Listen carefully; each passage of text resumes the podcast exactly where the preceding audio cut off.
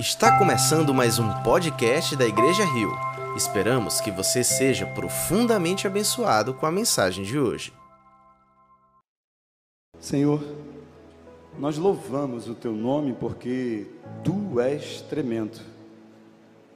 E mesmo apesar dessa glória que tu tens, tu te importas com cada um de nós.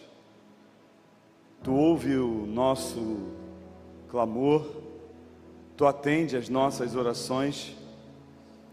Tu tem cuidado de nós a cada dia e a cada dia nós podemos sentir a tua poderosa mão sobre as nossas vidas. Tu tem nos sustentado, tu tem nos confortado, nos consolado. Foi tu quem nos trouxe aqui nessa noite, Pai, porque tu desejas receber de nós o louvor, a honra e a glória. E através do teu Santo Espírito, tu conduziu a cada um de nós, e aqui nós estamos, Senhor. E nós te agradecemos por isso. Mas também, ó Pai, eu quero te pedir nessa noite especial que tu fale conosco. Pai, me usa apesar de quem eu sou, Pai. Apesar das minhas falhas, e da minha condição de pecador. Tem misericórdia de mim, tem misericórdia da tua igreja. Que nessa noite cada pensamento aqui esteja, esteja cativo à tua presença, para que tu possas falar conosco, para que nós possamos, Senhor, sair daqui nessa noite mais uma vez, alimentados pela tua palavra. Assim nós desejamos, assim nós queremos, assim nós necessitamos, ó Pai. E assim nós oramos, em nome de Jesus. Amém. Graças a Deus, a paz do Senhor, família Rio. Que noite especial, que noite maravilhosa. Poder estar na presença do Senhor é sempre uma grande alegria, é sempre um grande privilégio, é sempre uma grande oportunidade. E nós temos vivido dias especiais. Deus tem feito coisas incríveis aqui na nossa comunidade não só em nossas vidas, mas também através das nossas vidas. Deus tem feito coisas extraordinárias. Deus está abrindo portas. Deus está nos abençoando de maneira poderosa. Muitas pessoas têm tido um encontro com Cristo e têm sido transformados pelo poder do Evangelho. Muitos lares estão sendo restaurados. Nós temos testemunhado curas, milagres acontecendo pelo poder do Espírito Santo de Deus. Nós temos visto e experimentado os cultos mais fervorosos. Nós estamos passando por um período de avivamento tão especial. E tudo isso é obra do Espírito Santo de Deus. Ele tem se manifestado poderosamente entre nós. Nós temos sentido a sua presença de maneira tão especial que alguns cultos eles parecem que não querem acabar. Parece que o culto tem vontade própria. A gente tenta terminar, mas o culto não acaba. E isso é a atuação sobrenatural do Espírito de Deus. Acontece que muitos de nós ainda sequer conhecemos o Espírito Santo como deveríamos. Muito do que se sabe vem de experiências, e essas, sem dúvida nenhuma, são muito boas. É muito bom sentir a presença sobrenatural, poderosa do Espírito Santo de Deus, mas muito do que se conhece no nosso meio, às vezes, vem dessas experiências. Mas a Bíblia nos diz que, por mais importantes que as experiências pessoais sejam, nós precisamos conhecer o Espírito Santo de Deus e conhecer Deus através da Sua palavra porque na palavra de Deus está revelado tudo aquilo que nós precisamos saber acerca de Deus e do seu Espírito. É a palavra quem nos ensina, é a palavra que nos dá conteúdo suficiente para que nós possamos basear a nossa relação nesse Deus Todo-Poderoso. Não através apenas de experiência, mas, sobretudo, através da Sua palavra. Oséias nos convida a conhecer a Deus e a prosseguir conhecendo a esse Deus. É claro, é evidente que nós podemos esgotar aqui vários dias, várias semanas falando acerca de Deus, e tudo isso não será suficiente para descrever com a real exatidão quem Deus é. Porque Deus está muito além do que a nossa capacidade humana de raciocínio possa alcançar. Deus é tão grande, tão poderoso, que nós, como seres humanos, não conseguiremos jamais, enquanto estivermos nesse corpo físico, material, entender na plenitude quem é Deus. Mas tudo, absolutamente tudo que nós precisamos saber, está revelado na palavra. Deus deixou a palavra como fundamento para que nós possamos conhecê-lo assim como ele é. Então, tudo o que de Deus foi revelado e é revelado, ele o faz através de Sua palavra. E nós, nessa noite, vamos buscar, à luz da Bíblia, aquilo que ela diz acerca do Espírito Santo de Deus. Eu quero, nessa noite, tentar passar para vocês quem é o Espírito Santo de Deus e o que ele faz. Por isso eu queria pedir que você abrisse a sua Bíblia em 1 Coríntios capítulo 2, no verso 22, apenas, no verso 12, desculpa, é apenas um versículo, 1 Coríntios capítulo 2, verso 12. É um versículo, ele é pequeno, mas é nesse versículo que nós vamos é, ler e aprender um pouco daquilo que Deus tem para nos ensinar nessa noite. 1 Coríntios 2,12. O texto diz assim: Nós, porém, não recebemos o Espírito do mundo, mas o Espírito procedente de Deus para que entendamos as coisas que Deus nos tem dado gratuitamente. Vou repetir: nós, porém, não recebemos o Espírito do mundo, mas o Espírito procedente de Deus, para que entendamos as coisas que Deus nos tem dado gratuitamente. Ora, o que Deus nos tem dado gratuitamente? Ele tem nos dado muitas coisas, mas talvez a maior dela seja o seu próprio Espírito. Ele nos deu isso gratuitamente. Nós recebemos de Deus o Espírito Santo de forma gratuita. E eu quero falar sobre o Espírito Santo nessa noite. Grande parte da revelação de Deus ao homem, ela se dá através do relacionamento de Deus com o homem. Se nós olharmos a Bíblia de Gênesis a Apocalipse, Deus está se revelando nesse livro através do seu relacionamento com o ser humano. Desde a criação do mundo, da criação do homem, do jardim do Éden, até o Apocalipse, o final glorioso, o triunfo glorioso de Cristo Jesus, Deus se revela através do, da sua relação com o homem. E essa relação está registrada na palavra de Deus, na Bíblia. Nós vemos que Deus escolhe um povo, Deus se revela a esse povo, Deus determina a esse povo o que eles deveriam fazer e o que eles não deveriam fazer, e assim o caráter de Deus, a pessoa de Deus, vem sendo revelada através da Bíblia Sagrada. A Bíblia, a gente pode dividir basicamente que essa revelação ela está antes de Cristo e depois de Cristo. Antes de Cristo, porque nós vemos através dos textos bíblicos que Deus ele passeava entre o povo, depois, quando ele instituiu a lei mosaica, Deus passou a habitar no meio do povo. E Deus, então, através do seu espírito, se manifestava de forma pontual, de forma específica, de forma momentânea. Como assim? O Espírito Santo, ele agia de forma específica. A atuação do Espírito Santo na vida do ser humano era algo bem pontual. Por exemplo, Deus, ele escolheu Moisés para libertar o povo e para conduzir o povo do Egito para Canaã. Deus então, ele dá o seu espírito e o seu espírito, ele passa a operar na vida de Moisés, dando a Moisés sabedoria para conduzir o povo do Egito até Canaã. Por exemplo, um homem que foi muito poderoso na Bíblia, chamado Sansão, o Espírito Santo se apoderava de Sansão e por causa do Espírito Santo, Sansão tinha uma força extraordinária. E ele lutava e ele vencia. E diz o texto bíblico que ele não usava armas convencionais. Ele derrotava os inimigos com a sua própria mão.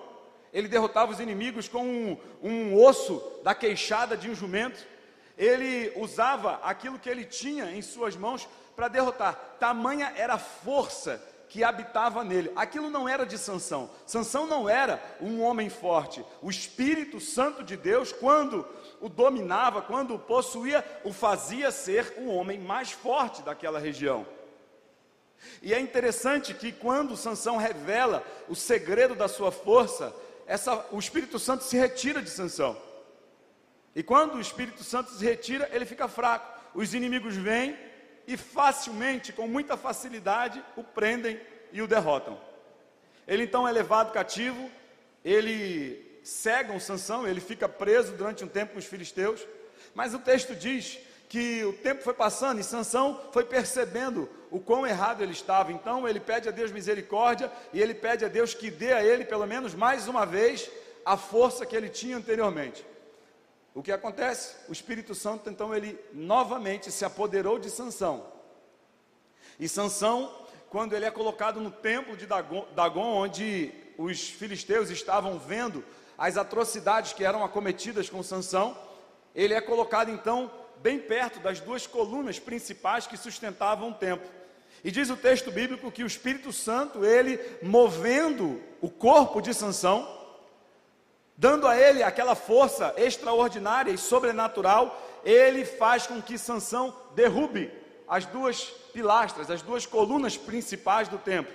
E diz o texto que na morte de Sansão morreram mais filisteus do que todos aqueles que ele derrotou durante o tempo que ele estava vivo.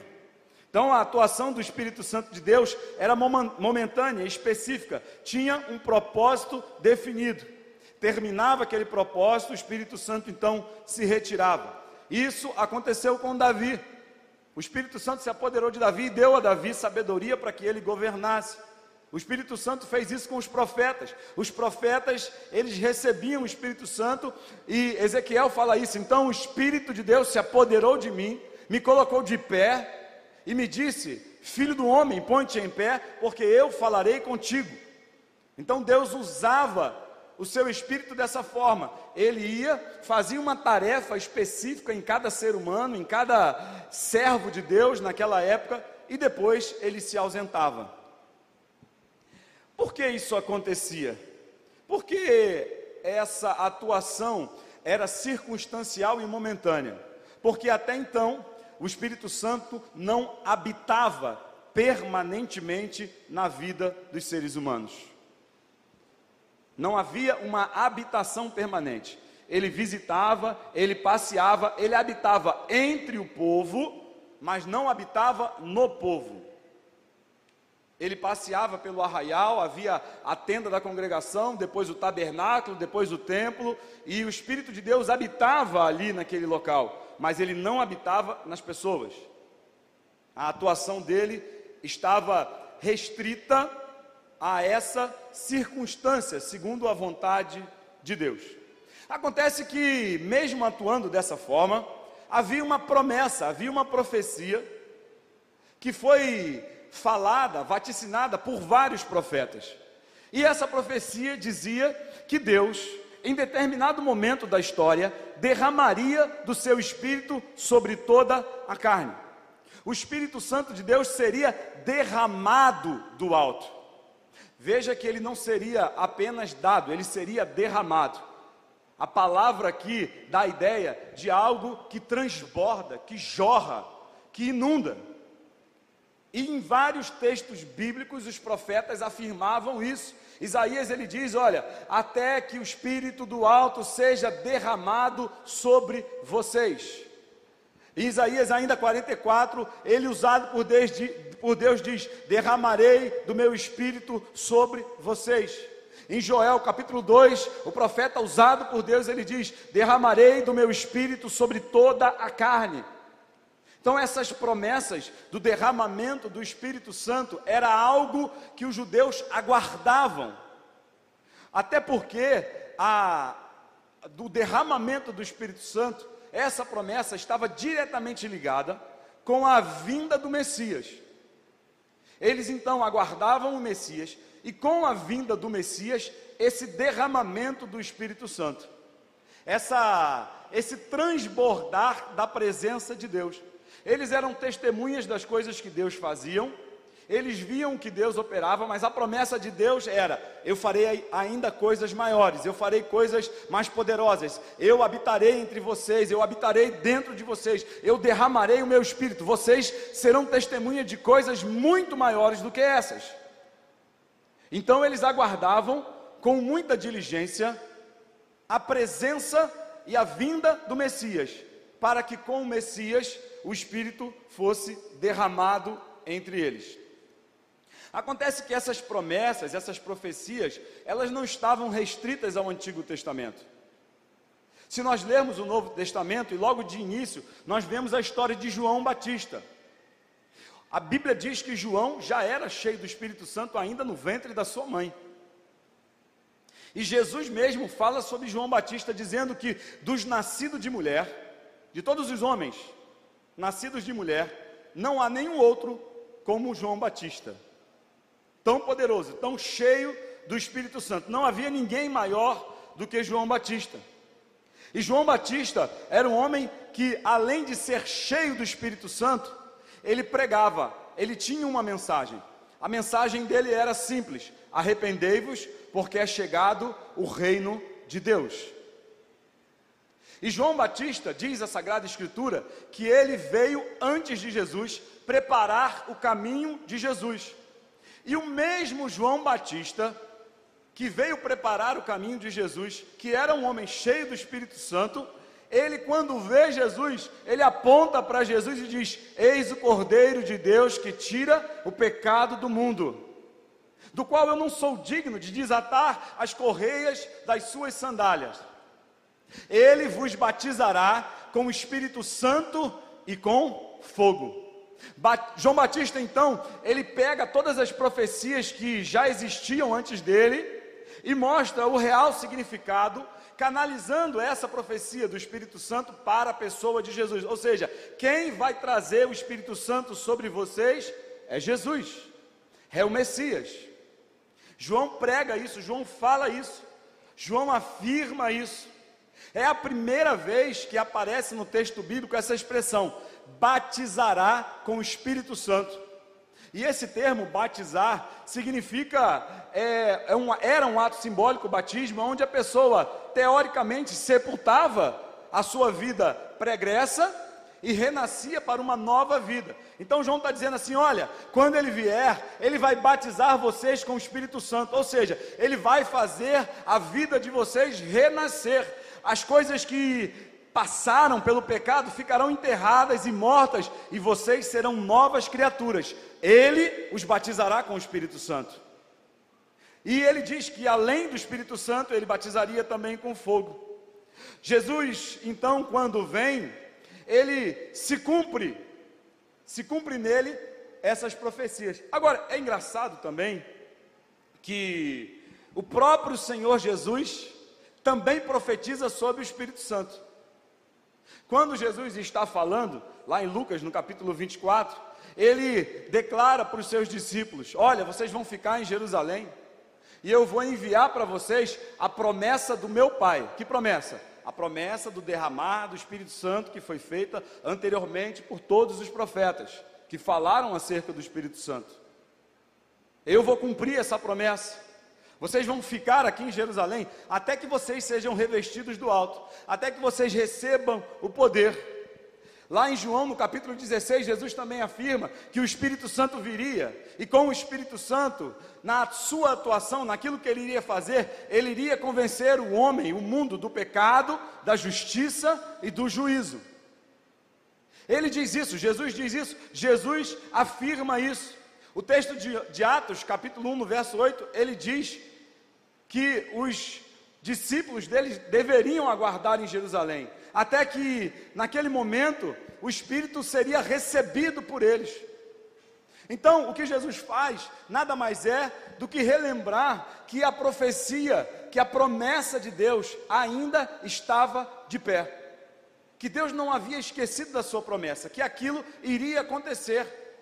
Jesus morre, ressuscita, passa 40 dias com os discípulos, conversando com eles, e no final da sua vida aqui na terra, antes de ser assunto aos céus, ele diz assim: Olha, daqui a poucos dias, bem poucos dias, vocês receberão a promessa. Ou seja, finalmente o Espírito Santo será derramado. Agora, o que Jesus diz é que essa promessa do Espírito Santo estaria diretamente ligada com a obra de salvação que Jesus estava realizando.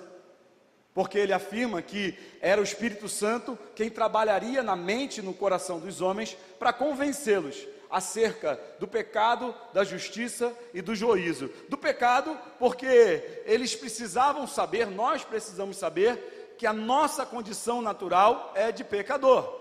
Por isso, Jesus diz que quem faz isso é o Espírito Santo. O homem natural, o ser humano, na, na, no pleno conhecimento das suas faculdades mentais e no exercício delas, ele não é capaz de entender que é pecador ele não consegue reconhecer o seu pecado. Ele pode até entender o que é pecado, mas o reconhecimento do pecado, ele só acontece na vida do crente através da obra do Espírito Santo de Deus, porque só ele tem poder de convencer-nos de que somos pecadores e que o nosso pecado faz separação entre nós e Deus.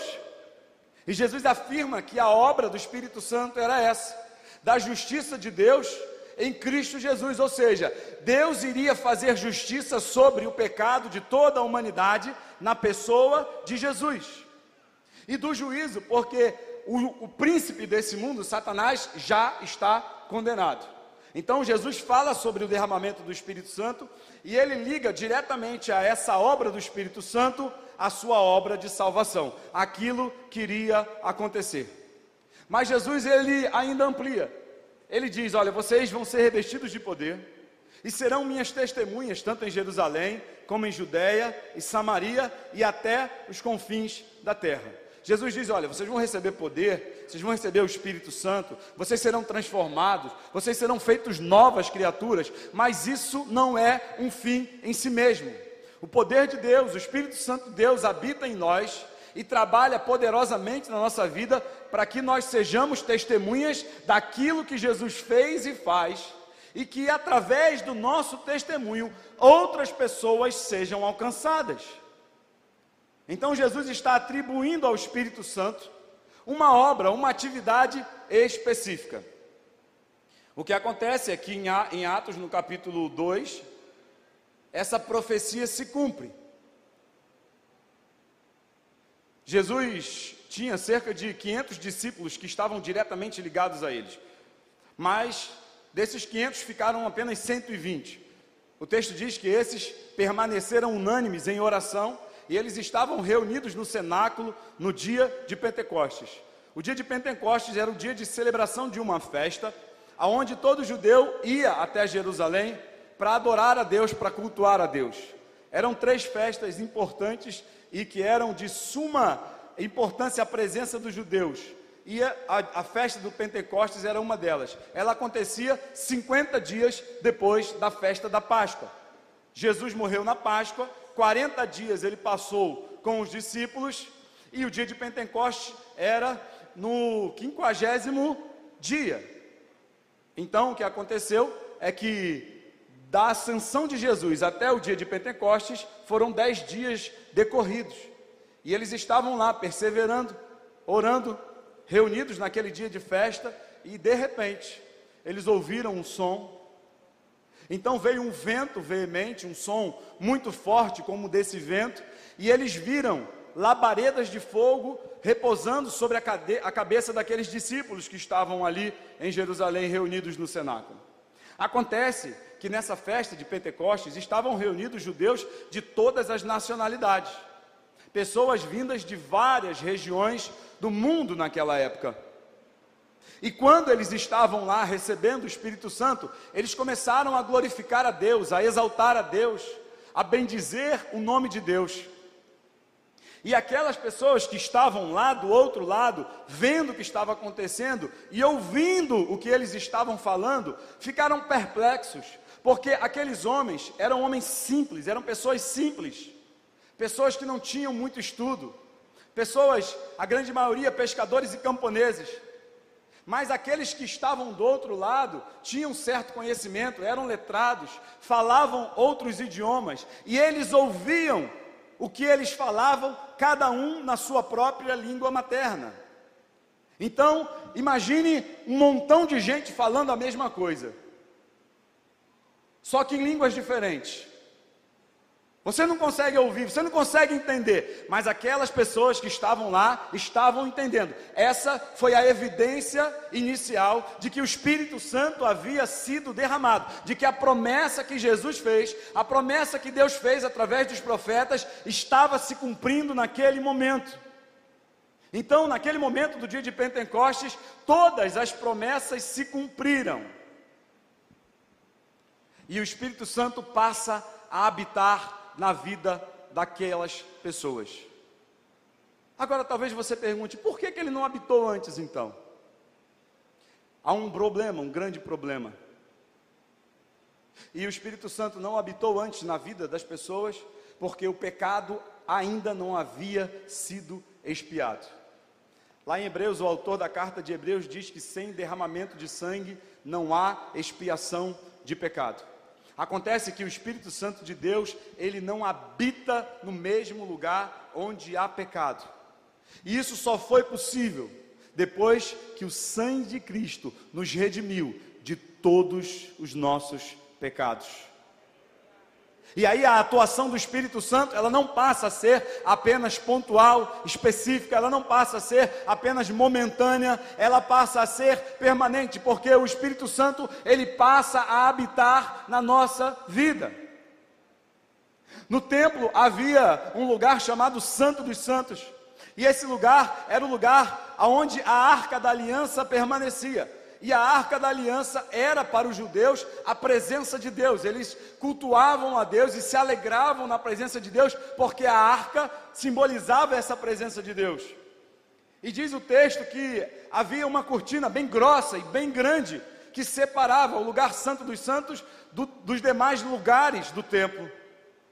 E quando Jesus morre, a palavra diz que esse véu se rasga de alto a baixo, como que uma mão poderosa rasgando aquele véu de cima para baixo. Então a presença de Deus já não está mais restrita a um determinado lugar. Através do sangue, do sacrifício de Jesus, Deus pode, através do seu espírito, habitar num corpo de um homem pecador, porque esse corpo pecador foi redimido, completamente lavado, regenerado e justificado pelo sangue de Jesus Cristo que nos purifica de todo o pecado.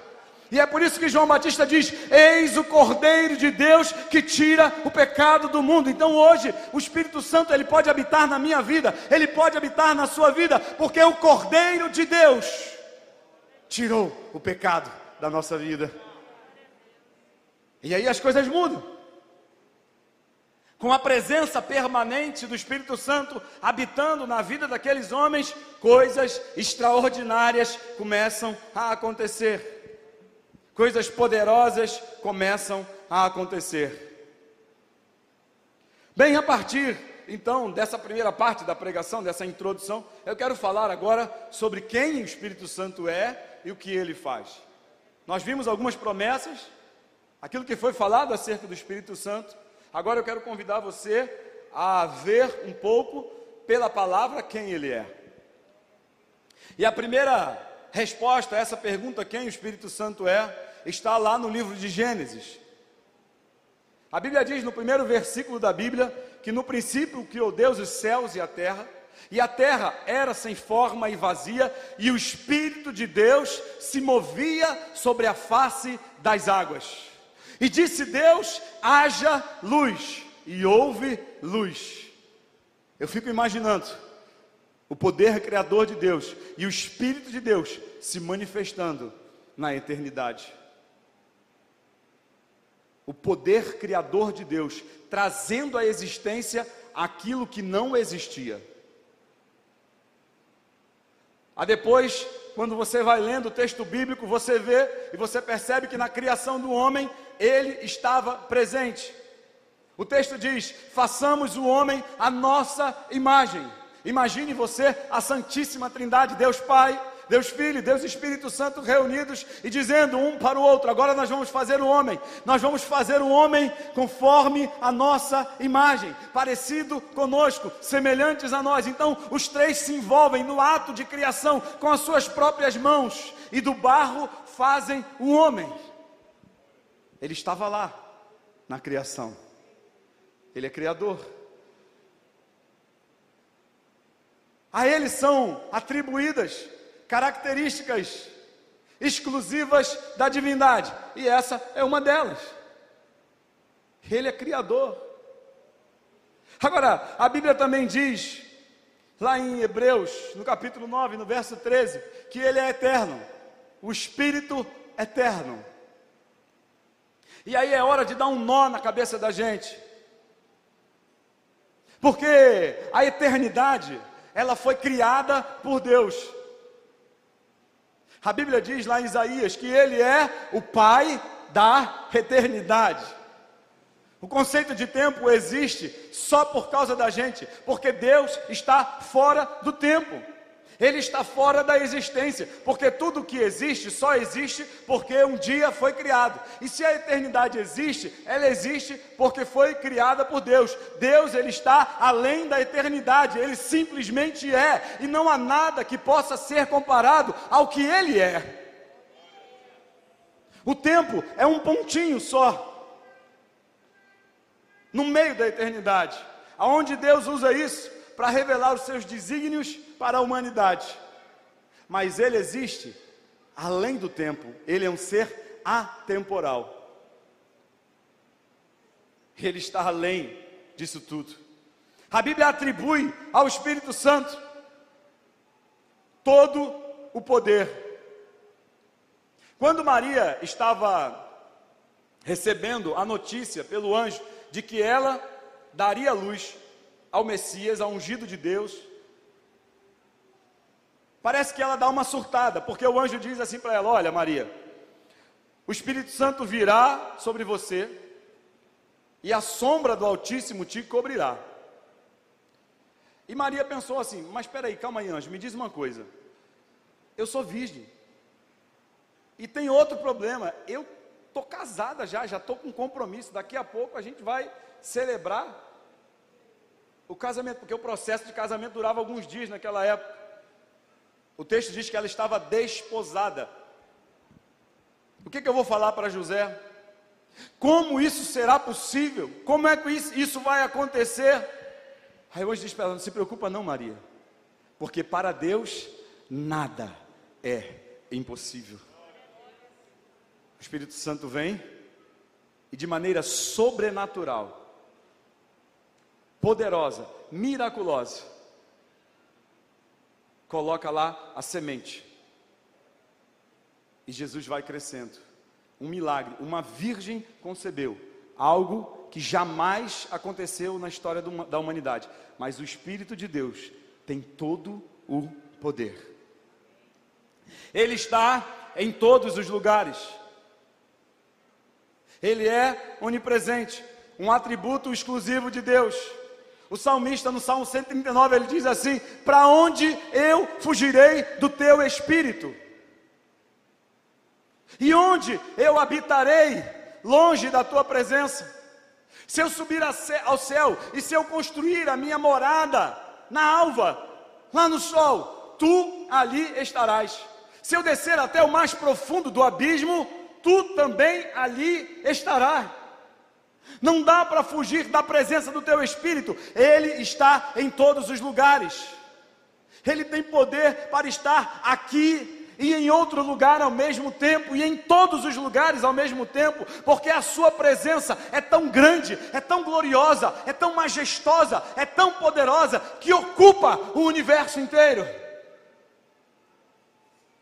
Ele é Deus, Ele é onisciente, ou seja, o Espírito sabe todas as coisas. Não há nada encoberto ao Espírito Santo. Quando Ananias e Safira mentiram a Pedro e disseram que havia vendido as suas propriedades por um determinado preço, quando na verdade não foi, Pedro diz assim para ela: Não, vocês não mentiram a mim, vocês mentiram ao Espírito Santo de Deus, mas o Espírito Santo já havia revelado que vocês estavam mentindo, ou seja, ele sabe todas as coisas.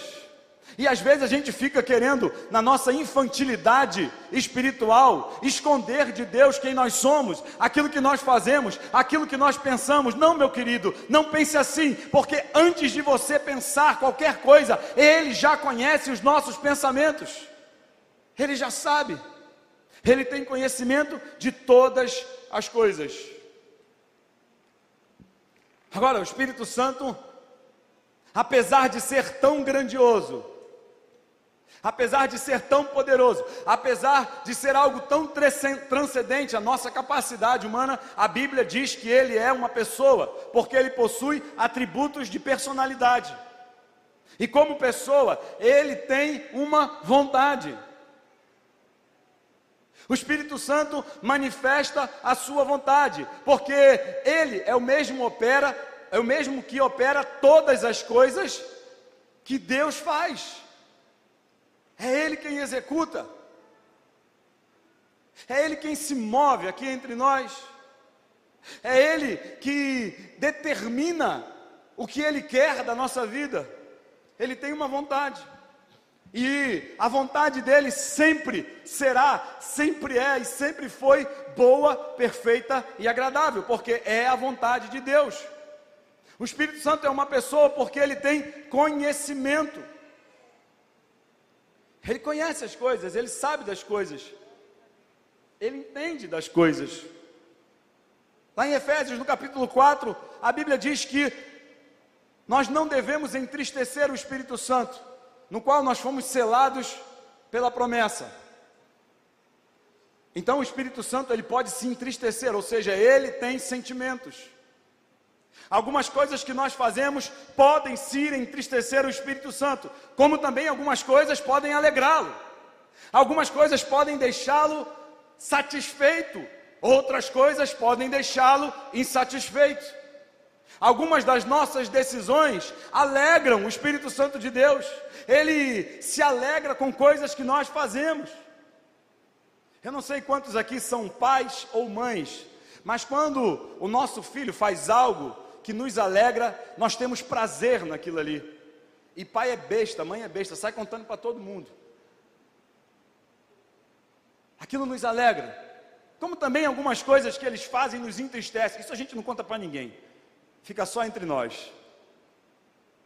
Geralmente a gente, quando é o pai, conta para a mãe. Diz assim: "Tá vendo que teu filho fez?" Nessa hora o filho é só dela, né? Imagine o Espírito Santo se alegrando com aquilo que nós fazemos. Pai, olha aqui, pai. Olha o que teus servos estão fazendo, olha o que os teus filhos estão fazendo. Ele se alegra.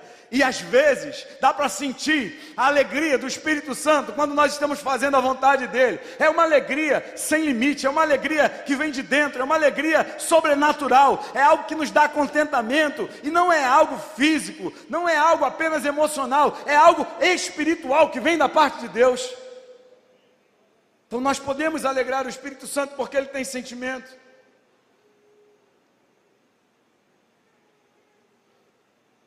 O que ele faz então?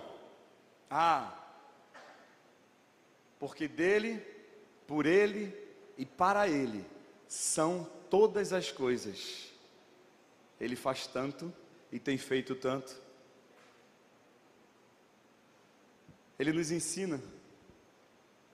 Jesus disse: Mas aquele consolador, aquele que eu enviar, ele virá e vos ensinará todas as coisas Quantas vezes você já se debruçou na palavra de Deus e, sinceramente orando, pediu a Deus para que Ele lhe ensinasse a Sua palavra? E quantas vezes aquela presença poderosa, sobrenatural, se manifesta na sua vida e você começa a aprender a ser cristão? E você começa a aprender a palavra de Deus Você começa a tomar gosto e você vai vendo que a sua vida vai sendo moldada, vai sendo transformada, vai sendo modificada. Você começa a aprender coisas que antes você não sabia, que antes você não conhecia, que antes sequer você entendia. Mas o Espírito Santo, ele se manifesta e ele vai ensinando a gente como a gente tem que viver, como a gente tem que agir, como é que a gente tem que se comportar, como é que a gente tem que falar, como é que a gente tem que se expressar. Ah, como ele ensina. Lá em 1 Coríntios, no capítulo 2, verso 10, diz que o Espírito Santo sonda os nossos corações. Eu trabalhei numa empresa e eu tinha um cliente que investia muito dinheiro em segurança patrimonial. Ele investia muito dinheiro. E uma vez eu, uma reunião com os diretores dessa empresa, eu perguntei por que eles investiam tanto dinheiro. Essa empresa era uma empresa de perfuração de poços de petróleo. E eles fabricavam sondas, sondas caríssimas que eram utilizadas para sondagem de solo. E ele falou para mim: ah, a gente investe muito em segurança porque cada sonda dessa aí custa uma fortuna e perder uma sonda dessa não tem utilidade para ninguém, só para a gente, mas o prejuízo seria incalculável para a empresa. Por isso a gente investe muito em segurança para que a gente não tenha um prejuízo numa sonda dessa. Aí eu perguntei para ele, o que, que essa sonda é capaz de ver, de detectar? Ela fazer o que você imaginar, ela é capaz de detectar. Ela é capaz de detectar um lençol freático no fundo do mar, um poço de petróleo, um poço de gás, uma reserva de sal. Ela é capaz de detectar inúmeras coisas, de tão é, específica que ela é. Aí eu fiquei pensando no Espírito Santo. Quantas vezes você vem para a igreja, ou até mesmo você não está na igreja, está em qualquer outro lugar, mas você está num daqueles dias que só a misericórdia de Deus, só a graça de Deus na tua vida. Aí o Espírito Santo que sonda o teu coração, que te conhece, que sabe quem você é, que conhece a tua estrutura, que lembra como você foi criado e cada conexão neural, ele sabe, ele vai lá e chama alguém pelo nome e diz: Olha, vai lá e fala com aquele ali, ó, meu servo, aquilo que eu vou te falar. E ele começa a falar coisas para você que você não tinha contado para ninguém nem sequer às vezes você tinha falado para Deus, e Ele começa a falar ao seu coração, e Ele vai penetrando lá no seu coração, naquela ferida que está doendo, que está machucando, e Ele vai revelando a vontade dEle, e Ele vai te tocando, Ele vai te conduzindo, Ele vai fazendo com que você entenda que Ele sonda o seu coração, que Ele conhece o seu coração, e que nada está escondido aos seus olhos. Aí você diz assim: como é que você sabe disso tudo? Quem foi que te contou isso tudo? Ninguém me contou, ninguém falou. Foi o Espírito Santo de Deus que sonda o mais profundo dos corações. Sondas e conheces o meu coração, Senhor. Ah, como Ele nos sonda. É Ele quem fala. É Ele quem fala. Quantas vezes nós somos conduzidos pelo Espírito Santo porque Ele nos orienta, Ele nos diz aquilo que nós devemos fazer. Quantas vezes nós estamos aqui na igreja celebrando, adorando a Deus e Deus se manifesta de forma sobrenatural e fala aos nossos corações. Ele é o único capaz de alcançar o teu coração, porque Ele conhece o teu coração. Ele testifica, o Espírito Santo testifica que somos filhos de Deus. Quando eu era garoto, alguns irmãos aqui sabem, eu fui criado na Assembleia de Deus. E havia uma, uma conversa quando a gente era adolescente, muito engraçada. A gente perguntava um para o outro assim: Ei, você tem certeza da tua salvação? Era comum, eu não sei se aqui era assim também, mas lá no Rio era assim, isso era comum. Todo mundo da Assembleia de Deus ficava fazendo essa pergunta: você tem certeza da sua salvação? E por várias vezes eu não conseguia responder sim a essa pergunta. Mas a Bíblia diz, lá em Romanos capítulo 8, que o mesmo Espírito testifica com o nosso espírito que somos filhos de Deus. porque Ele é o selo, Ele é o penhor da promessa, Ele é a garantia da nossa salvação. É Ele quem diz para nós assim: ei, você aí, ó, você era pecador realmente, a sua vida estava destinada ao inferno mas o sacrifício de Jesus Cristo na cruz do Calvário foi suficiente para não só te limpar de todos os seus pecados, te purificar de todas as impurezas, como também para garantir a sua filiação a Deus. Agora você não é mais criatura de Deus, agora você é um filho de Deus, e como filho de Deus, você é herdeiro das promessas, você é cordeiro com Cristo, e você vai reinar eternamente, porque Ele te constituiu rei e sacerdote para reinar com Cristo para sempre. Foi isso que ele fez. Você pode responder com toda a segurança: sim, eu tenho certeza da minha salvação, porque ela não depende daquilo que eu faço, ela depende única e exclusivamente do sacrifício de Jesus Cristo na cruz do Calvário. E o Espírito Santo testifica comigo, ele diz para mim que eu sou filho de Deus.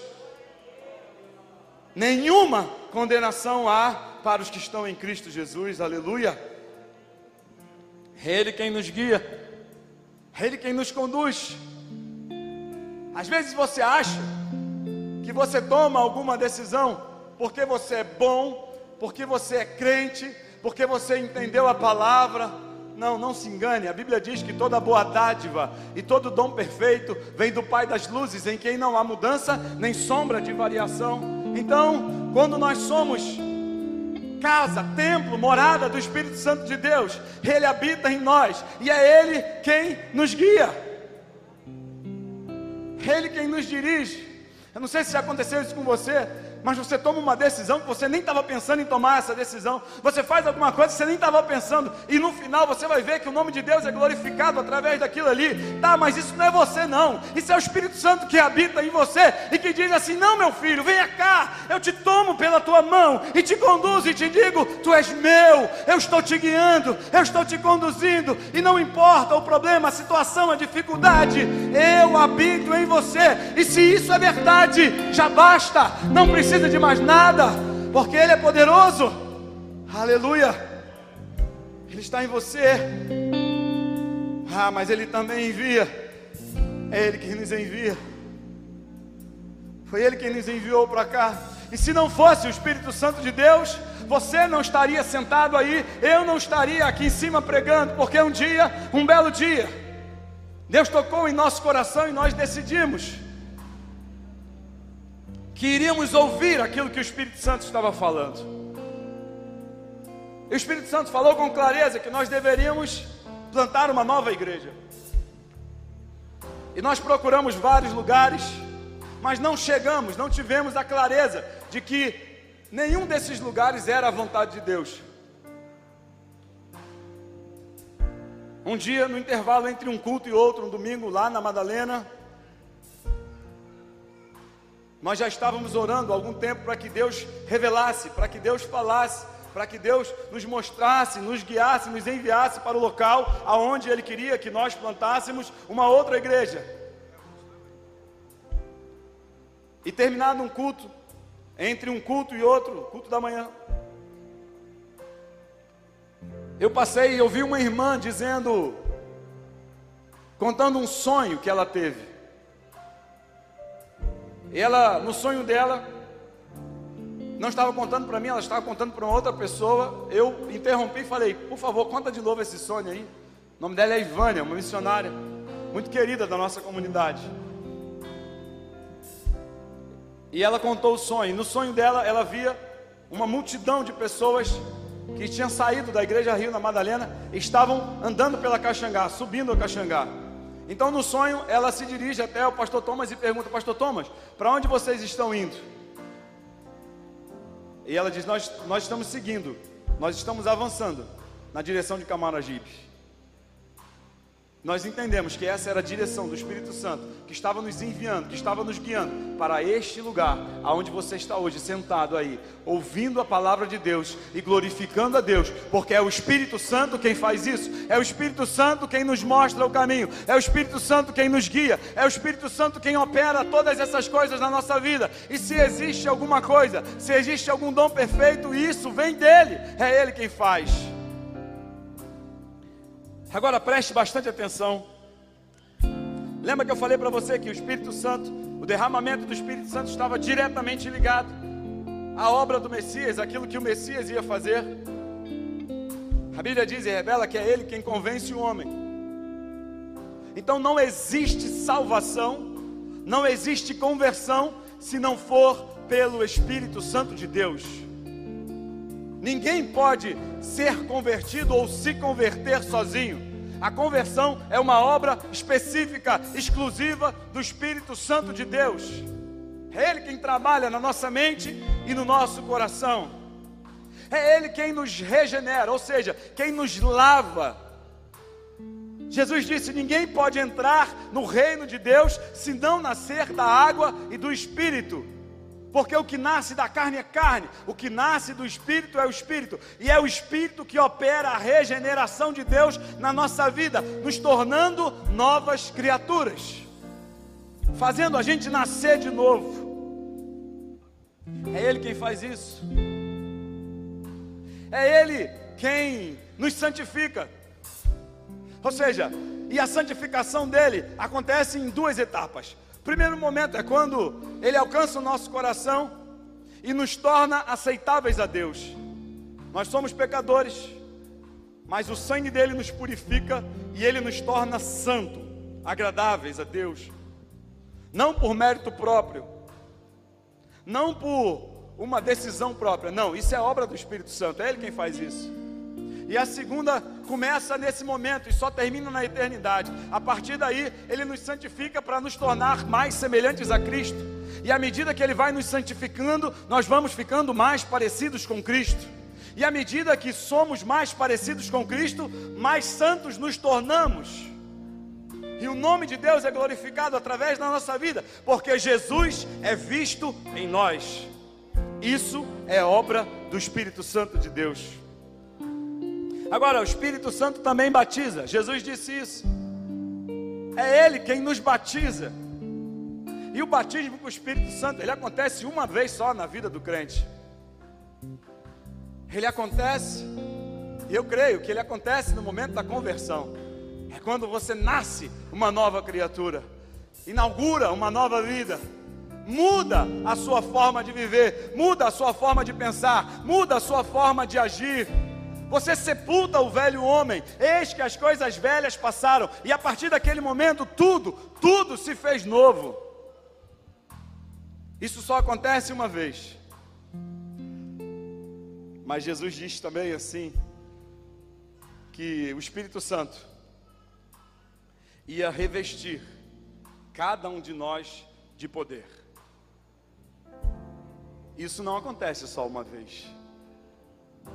Isso acontece todas as vezes que nós buscamos o Espírito Santo que nós vivemos uma vida de busca incessante do Espírito Santo e Ele está disposto a nos encher em todo momento. Basta você buscar, basta você clamar, basta você pedir, basta você colocar a sua vida à disposição de Deus. E o Espírito Santo ele vem como um vento veemente, ele vem com um poder sobrenatural e ele enche a nossa vida e transborda a nossa vida para que a gente fique mais semelhante a Cristo, para que a gente tenha poder, para que a gente tenha autoridade, para que a gente possa então operar a vontade de Deus, segundo o que Ele quer fazer, aonde Ele quer fazer, como Ele quer fazer e com quem Ele quer fazer. O Espírito Santo Ele quer nos encher para que nós possamos ser testemunhas, tanto aqui como em Jerusalém, em toda a Judéia, Samaria e até os confins da terra. É isso que Ele quer fazer. Ah, como a igreja precisa de poder. E se há algo que a igreja precisa nesses últimos dias, é do poder de Deus na nossa vida. Nós estávamos aqui buscando a Deus na vigília e Deus falou poderosamente. Ele disse: Olha, a igreja precisa de poder, você precisa de poder, você precisa sair dessa vida apática, da mesmice, do lugar comum e começar a viver o sobrenatural de Deus na tua vida. Deus tem feito milagres, Deus tem feito coisas grandes, Deus tem restaurado vidas. E você, você está participando disso ou você está só assistindo isso? Você está vendo o poder de Deus se manifestar? Ou você está cheio do poder de Deus se manifestando na sua vida?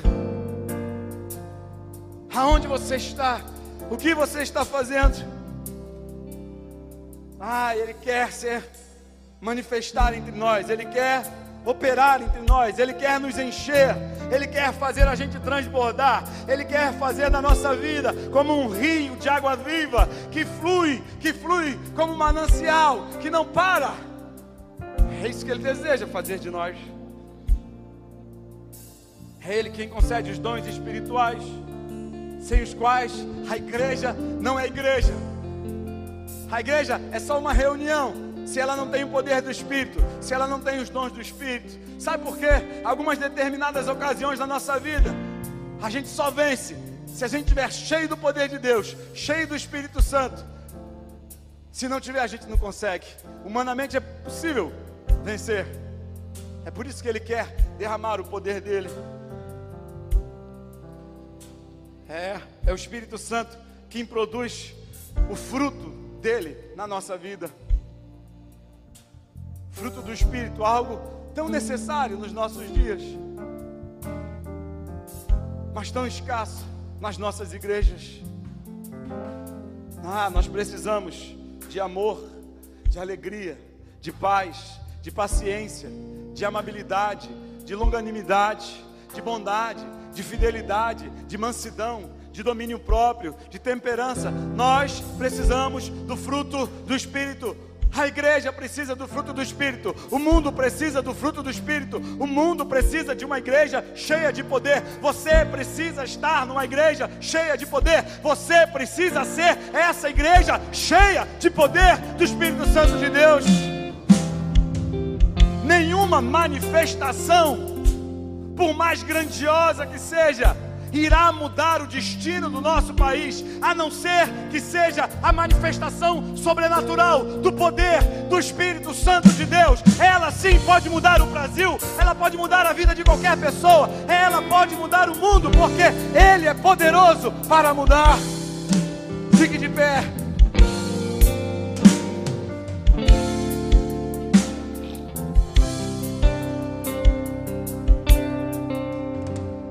A igreja precisa do poder do Espírito Santo, porque é o Espírito Santo que produz o primeiro amor na nossa vida, é Ele quem produz o temor na nossa vida, é Ele quem faz com que as nossas reuniões sejam mais fervorosas, é Ele quem faz com que a nossa vida repudie o pecado, é Ele quem, quem faz com que a nossa vida tenha um desejo profundo e imenso de falar de Jesus e de testemunhar aquilo que Jesus tem feito na nossa vida. É Ele quem torna a nossa vida mais generosa. É Ele quem torna a nossa vida mais liberal, no sentido de contribuir e de ofertar. É Ele quem nos chama para o serviço, quem nos conduz para o serviço. Tudo isso é resultado da habitação do Espírito Santo na nossa vida. E hoje, ah, hoje eu quero orar com você para que o Espírito Santo se derrame sobre a nossa vida que nós sejamos conhecidos, não pelo espaço bonito que a gente tem, não pelo sistema e pela forma como a gente evangeliza, não, mas que eles sejam, Jesus seja conhecido pela atuação poderosa do Espírito Santo na nossa vida. Feche seus olhos, curva sua cabeça. Ó oh, Deus, nós te louvamos, Senhor. Nós te exaltamos, Senhor. Nós te glorificamos, Senhor. Porque nós sentimos a presença poderosa do Teu Santo Espírito. Tu estás entre nós, Tu habita entre nós. Nós fomos feitos tua casa, morada do teu Santo Espírito. Tu não habitas em tendas feitas por mãos de homem, mas tu habitas em nossa vida, porque nós fomos feitos pelas tuas mãos, somos tua imagem e semelhança, ó Deus. E eu quero te pedir nessa noite, nessa noite especial, que o teu Santo Espírito venha, Senhor, nos encher de poder, meu Pai. Venha transbordar em nossa vida.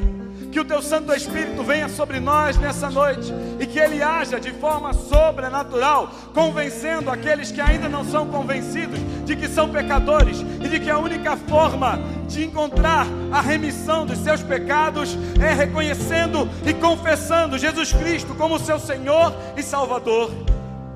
Nós pedimos o teu poder, Senhor, para nos encher nos derramar os teus dons espirituais, para que essa igreja seja uma igreja poderosa, não apenas em palavras, mas poderosas em ações também, Senhor, e que as nossas ações testemunhem para o mundo quem tu és. Oh Deus, que nós sejamos teus discípulos, tanto aqui como em Jerusalém, em Samaria, até os confins da terra, Senhor, e que o teu nome seja pregado na força e no poder do Espírito Santo. Encha a tua igreja nessa noite, meu Pai. Encha as nossas vidas nessa noite, Senhor. Encha as nossas vidas, Senhor. Oh, Senhor, nós nos rendemos diante da tua presença e clamamos a ti, Senhor. Vem, Senhor. Vem com teu Espírito, Senhor. Vem com teu Espírito, Senhor. Derrama o teu poder. Derrama o teu poder. Derrama o teu poder. Derrama o teu poder, Senhor. Manifesta. Manifesta o teu Espírito, Senhor manifesta o teu Espírito. Nós nos rendemos, Senhor. Aleluia, aleluia, aleluia. Santo, vem Espírito Santo de Deus. Faz tudo novo. Enche-nos, enche-nos, Senhor. Enche-nos, Senhor. Enche-nos, Senhor. Aleluia. Se você foi abençoado por essa mensagem, compartilhe com alguém, para que de pessoa em pessoa alcancemos a cidade inteira.